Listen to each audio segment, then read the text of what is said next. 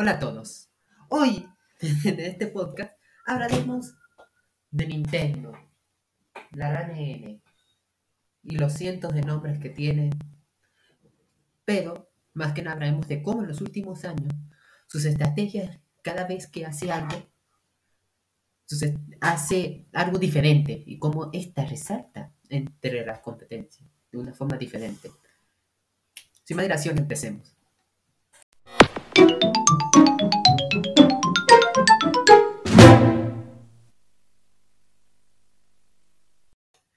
Te lo juro, el tema de introducción de la GameCube es súper carismático, me encanta. Es súper bonito. Si se dan cuenta, las introducciones siempre han sido relacionadas con lo que estamos hablando. En la de Sony puse la introducción de la PlayStation 1, de la Xbox 360 y ahora la de GameCube, si te dan cuenta. Esas son las fáciles. Ya las siguientes se dan un poco más complicadas. Que también están relacionadas con el tema, pero a ver si encuentro la referencia. Y en este le puse la de la pantalla de muerte de Metal Gear, porque no se me ocurría ninguno interesante para, para el trailer. Así que puse la de Metal Gear, que siempre queda bien la de Snake, Snake. En fin. Nintendo. El tema en cuestión, Nintendo. Nintendo, a diferencia de las temas de las otras dos de Sony, que también vende monitores y demás cosas, o de Microsoft, que es una de las empresas monopólicas de tecnología, Nintendo es, es dedicada a esto. O sea, es la única de las dos que toda su vida se basa en videojuegos. O sea, no toda su vida. De hecho, es de las, de las dos, Nintendo la que lleva más años en el mercado, curiosamente creo que lleva más de 40 años, diría yo, alrededor de 40 años. No estoy, no estoy seguro. La historia de Nintendo, relatar la historia de Nintendo y todo lo que ha hecho durante la historia sería como, te la voy a simplificar. Es que como es la más larga, es la más complicada. O sea, Nintendo empezó en las arcades. Si se acuerdan muchos, tal vez Donkey Kong. De hecho, la primera aparición de Donkey Kong fue en las arcades. Como el malo. Como era el malo, era el que secuestraba a la Palutina y después en Mario tenía que salvarla. O sea, muchos de los. Nintendo inició eso. O sea, Nintendo fue. De hecho, también salvó. Hubo momentos donde el mercado de los juegos iba de caída. Todos decían que la moda de los videojuegos había pasado y de repente, y de repente saca un, Nintendo sacó el primer Super Mario, el primer Mario Bros. Y se volvió super tendencia. Y, y recobró esa chispa, esa moda. Volvió a reaparecer. Y gracias a Nintendo seguimos vivos. Y gracias a Nintendo estás escuchando este podcast de videojuegos. Si no, te estaría hablando de una... Estaría fumado hablando de una moda de los 80, ¿sabes? Pero en fin. Nintendo estos últimos años no solo recientemente, sino en los últimos cinco años, más o menos, seis años, se ha notado lo maquiavélica que es. En los últimos años, por ejemplo, cada vez que, o sea, protege tanto sus IPs que incluso un fanmade, un juego hecho por fans y así, que, por ejemplo, me acuerdo que había el caso de Super Mario Royale, que era un Royale de Mario, que había 100 Marios, intentando pasarse el nivel antes que el, y el primero que lo pasase, ganaba. Me acuerdo que estuvo de moda tipo varias semanas hasta que Nintendo, eh, cese y desista. Demanda de cese y desista. Pues, y canceló el proyecto y se detuvo el proyecto, intentaron salvarlo, cambiaron las imágenes, pusieron otras imágenes no relacionadas con Mario, pero ni con eso pudieron salvarlo. Y así han hecho con varios proyectos. De hecho, había un servidor, uh, un mod, perdón, de Minecraft, de Minecraft, Pixelmon, que era increíble, o sea, dependiendo del idioma aparecían ciertos Pokémon, habían hasta mega evoluciones así. ¿Y Nintendo qué hizo con esa bella apreciación? Demanda. es que Nintendo sus IP las protege como si fueran día. Te lo juro. Nintendo, si me te toca su IP, cagaste. Demanda ese si te asista. no estoy de joda, en serio. Ha hecho, ha tumbado así cientos fanmates y proyectos. Porque Nintendo lo que te vende es nostalgia. te vende, por eso en los últimos años mucha gente ha, ha estado criticando, por ejemplo, lo que pasó con Super Mario 3D All Stars, que era una recopilación de tres juegos 3D de Mario, que era el, el Galaxy, el 64 y el Sunshine, que te lo vendía a 60 dólares. Tres, tres rooms, que eran juegos de la GameCube, de la Wii, de la 64, de Nintendo 64, te lo vendía a 60 dólares. ah, pues, y habiendo en caso, por ejemplo, de Crash Bandicoot, que te vendía la trilogía original a 20 dólares y demás, Nintendo lo vende a ese precio porque sabe que su marca puede comprar ese precio. Sabe que la marca de Mario es potente. Es, coño, es uno de los personajes más reconocibles de los videojuegos. Nintendo tiene esa ventaja. Tiene las IPs más, para mí, yo las considero incluso las IPs más valiosas de la industria. Mario, Zelda, Donkey Kong, coño, que la gente se, se está aún desesperada porque no han dicho, no, no han dicho nada desde hace cuatro años del Metroid Prime 4. Era un proyecto súper ambicioso, tuvo un montón de retrasos y aún cuatro años de su, o sea, literalmente solo agarraron y mostraron Metroid Prime 4. Solo mostraron el logo y ya no han mostrado nada desde hace cuatro años. Lo mismo pasó con Breath of the Wild 2. En 2018, 2019 creo, 2018 más o menos. No, no, 2019. Mostraron el tráiler de la E3. O sea, ni un tráiler. O sea, era como imágenes de, de, de, de, de cinemática del juego. Lo mostraron y dijeron, aquí está. La secuela de Breath of the Wild 2. Y la gente esperó, esperó cada, cada vez que Nintendo hacía un directo y demás, la gente esperaba esa información de Breath of the Wild 2, que al final en estas tres nos dieron una 2022 para la fecha que podía retrasarse, como siempre hacen los proyectos, algunos de estos proyectos de estas magnitudes. No sé, no sé, por favor, si ven que su proyecto favorito sufrió un retraso y se van a quejar, no lo hagan, no sean idiotas. Siento el proyecto, esto lo voy a aprovechar porque creo que no habrá de profundidad eso. Me gustaría hablar en profundidad de eso, pero no, no creo que lo vaya a hacer. Siento el proyecto se retrasan, no por eso tienen que estar focuseando. Y, y, diciendo, ay, es que ¿por qué lo retrasan? No sé qué. Después pasa lo que salió con Cyberpunk. Que bueno, de eso tal vez abre más adelante. Continuando con el tema, y vendiéndote la nostalgia, Nintendo sí hace plata. O sea, muchos creen, muchos se quejan de eso, pero al final compran los juegos, ¿sabes?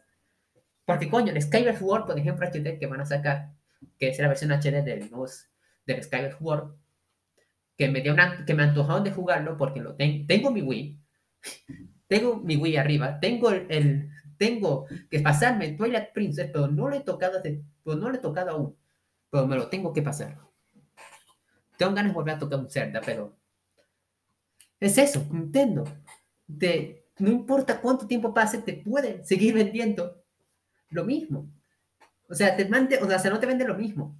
Te vende la nostalgia, por así decirlo. Te vende la nostalgia y eso sirve. Si compran la nostalgia, es un negocio rentable. Vamos a hablar de también de sus proyectos aparte. Por ejemplo, mucha gente, mucha gente se quejó en su momento por la Labo, que era de que Nintendo te vendía cartón.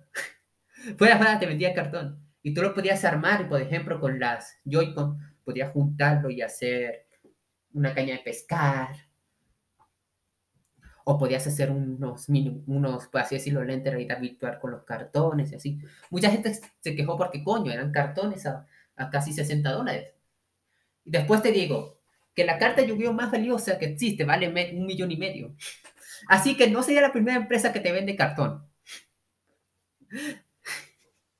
Pues, pues así pasa eso. La carta, creo que el Caballero Oscuro de Yu-Gi-Oh!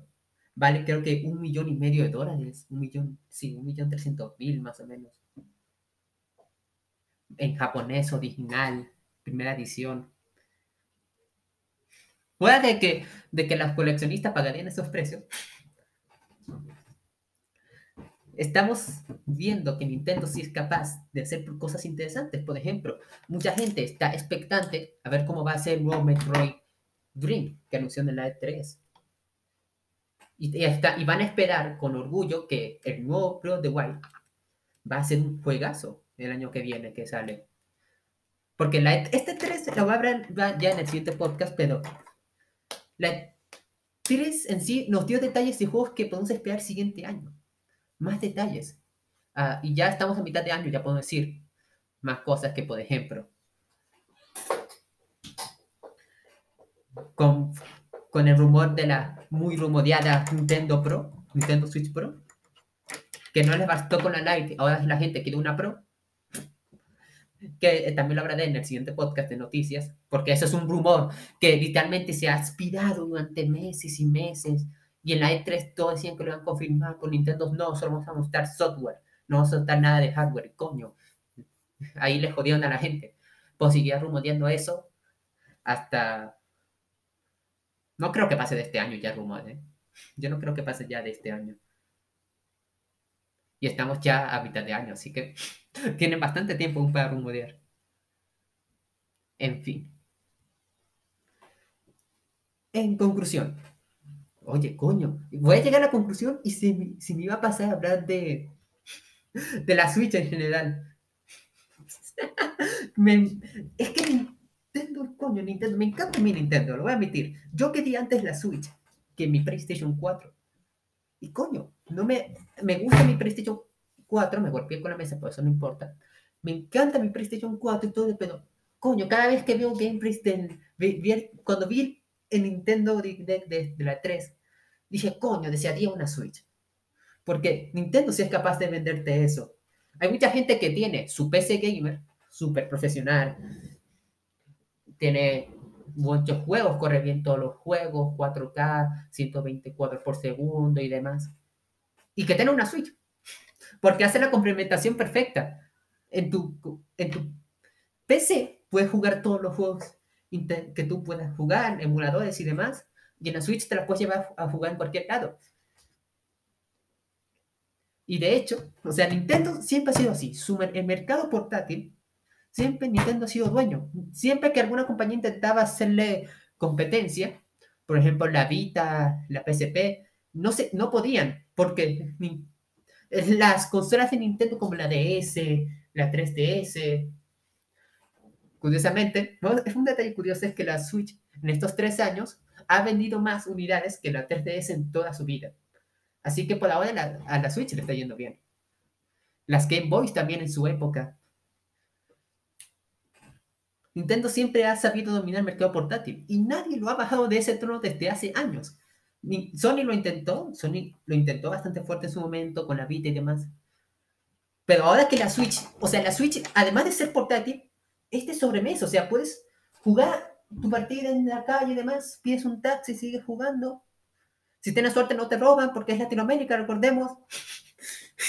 recordemos eso, eso lo, lo muestran los trailers, me acuerdo que la Switch mostró en eso, Tipo, está en el aeropuerto, está regresando a casa, pide un taxi mientras está jugando al Skyrim o a Zelda, no sé qué. Coño, si hago en, en Latinoamérica, termino sin Switch y sin cartera, vale. Me, me, me todo por pendejo. Y puedes seguir tu partida de una en tu tele y seguir jugando. O puedes jugar en la tele. Tu madre le dice, hijo, ya es hora de dormir, no sé qué agarras, tus, agarras los Joy-Con y te la llevas. Y haces la de esconderla bajo la almohada. Coño, es que el truco de esconder la consola bajo la almohada creo que es algo que todas las generaciones futuras harán, las generaciones futuras, la siguiente. Ahorita están los juegos móviles también. Pero si me preguntan, prefiero jugar en una Switch que en un celular. Que, de que, que cada vez que lo enciendo me dura 5 minutos antes que se descargue. iPhone te estoy viendo. iPhone te estoy viendo, ¿eh? en fin, ya me estoy desviando mucho del tema. el tema de que la Switch sea portátil es un gran punto a favor y que pueda seguir a partir en su es, es, es en cuestión de hardware superior a eso, a la, a la competencia. Porque claro, en potencia nunca se comparará. Nintendo de hecho se rindió hace años con, en intentar superar la, la competencia en eso, en potencia. Pero la Wii, por ejemplo, lo en otras áreas. Por ejemplo, la Wii fue la primera consola con de este movimiento. Después ya otras compañías intentaron copiarlo. Me acuerdo que Microsoft intentó hacer un Kinect, creo que era el nombre, no me acuerdo exactamente. Que me acuerdo que en una les mostró un juego de Star Wars que supuestamente funcionaba con la nueva tecnología mientras se movía tú controlabas al personaje. Y en realidad era un video montado y había un tipo imitando los movimientos del, personaje en video. Y si veías el video se notaba crédito. O sea, sí. La tecnología aún no estaba avanzada para eso. Pero la Wii lo hizo increíble. Y de hecho fue una de las consolas más vendidas de Nintendo. El Wii Sports. O sea, la, Wii fue muy, muy para casuales. Duró bastantes años de mercado. Después, de repente, Nintendo intentó hacer lo mismo con la Wii U. La cagó. Porque la Wii U fue un fracaso. O sea, fue un fracaso. Intentan nunca recordar la Wii U. La, Wii U, te lo juro. Yo tenía un amigo que tenía una Wii U, jugaba Splatoon, también al Mario y demás. Yo quería la. La Wii U era bastante buena. Pero coño, en un mercado que este, estaba lanzando la PlayStation 4 y la nueva Xbox, bueno, no podía lanzar la Wii U, no fue buena idea. De repente ya llegó la Switch, que innovaba en ese tema de ser, como ya dije, portátil de sobremesa a la vez. Era muy útil en eso. Además, la Nintendo siempre ha sido un mercado más familiar. Es que, hey, en todas las consolas de Nintendo, o sea, un dato curioso, volviendo a la Wii, la Wii ha tenido todos los Just Dance. No estoy de joda, en serio. Todos los Just Dance han estado en la Wii. Hasta este, este último Just Dance, 2022, 2021, no me acuerdo ahorita. El último Just Dance el último Just Dance no va a estar en la Wii. Y es el primer Just Dance que no está en la Wii. O sea, el del año pasado estuvo en la Wii. y la Wii hace como ya creo que más de 10 años, diría yo, que salió del mercado y aún se acaban Just Dance para la Wii. Estaba súper cagado eso y decían todo, no, este, este Dance es el, es el malo porque no está en la Wii. y rompió en ese patrón. o sea, ahorita puedes usar los Joy los de movimiento de los, del Play, del Xbox, pero siempre estaba ese chiste de que, o sea, la Wii siempre aún se le actualizaba el catálogo años después de que salía del mercado. Y puedo decir este tipo de cosas porque Nintendo siempre ha sido una, una de mis favoritas. Yo de chiquito jugaba en, un emulador de la computadora a la Game Boy. Me jugaba los Pokémon, a los Zelda, la Wii veía muchos YouTube, youtubers, o sea, los los juegos que no podía jugar en mi computadora del gobierno, los veía en YouTube. Así me la pasé en mi infancia. Nintendo siempre ha tenido ese lazo, esa, esa conexión, te crea lazos para luego venderte los 60 dólares a la nostalgia.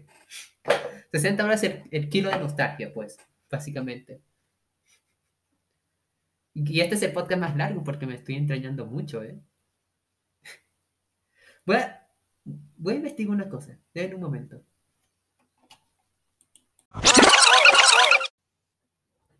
Después de corte fue que la Wii salió de descontinuación en 2013, oficialmente en Japón, pero igual había algunas tiendas que vendían así tal.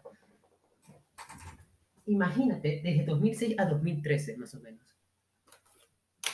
Estuvo más de 12, de, no, 12 años, así. Tuvo 7 años al mercado, bastante. Tuvo bastante en el mercado de la Wii. ¿Por qué hablo de la Wii tanto? Porque ese es mi punto. Ahora el segundo tema, la nostalgia. ¿Cómo la nostalgia te vende? Les acabo, esto, esto, casi todo este rato hablando más de, de Nintendo. Estuve hablando de mi pasado, de la Wii, de cómo disfruté sus juegos. Porque la nostalgia afecta a las personas. Y, es, y puedes explotarlo comercialmente por eso. Y eso es increíble y aterrador, porque las empresas han estado aprovechándose nuestra nostalgia.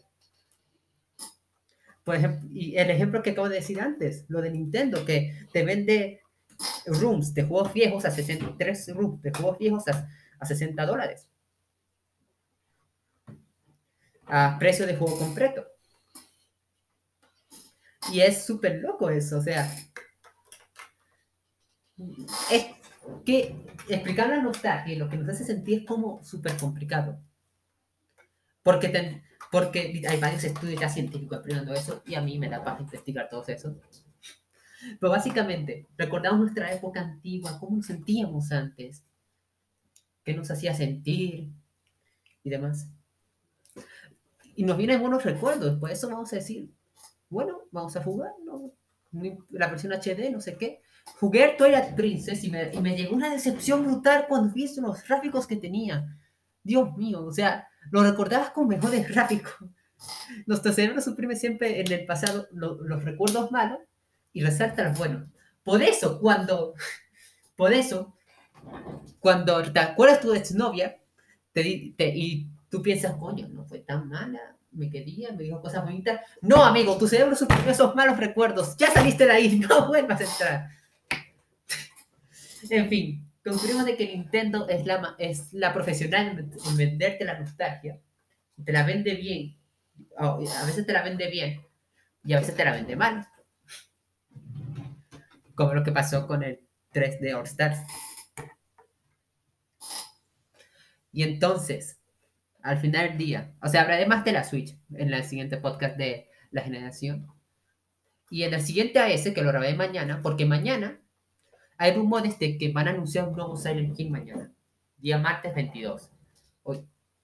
Así que me voy a esperar. Y quiero ver cómo va a estar, si es tan fuerte la noticia, habrá un poco de esto. Porque si de verdad es Silent Hill, mañana se hablaré de la mejor campaña publicitaria que he visto en videojuegos. Una de las mejores que he visto. Pero en fin. Resumiendo un poco, en conclusión, Nintendo tiene, tiene la tarjeta nostalgia a su favor y la sabe cómo explotarla. Y tiene el valor de su marca y entiende cómo puede usar la marca. La gente se está quejando, pues se quejaron del 3 de All Stars, ¿sabes? Pero al final lo hicieron, lo vendieron a 60 dólares y sí le fue bien. Y ahorita están haciendo remakes del game del Advanced Warfare y, les, lo van a vender a 60 dólares. Y si le va bien, probablemente hagan otros remakes. Gordon Sam, probablemente, que también está súper chévere, por ejemplo, y demás.